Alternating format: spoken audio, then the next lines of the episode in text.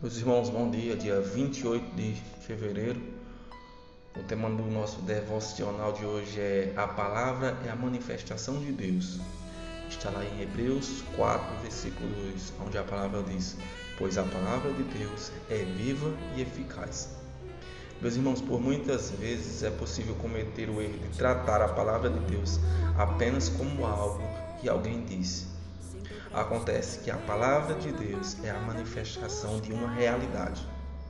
Eu posso viver a realidade das coisas ao meu redor, ou eu posso ver outra realidade se manifestando em minha vida, vivendo a verdade dita por Deus.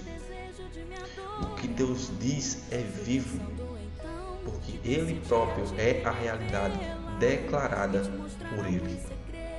Quando Ele diz que perdoa, é porque Ele próprio vem para perdoar e limpar.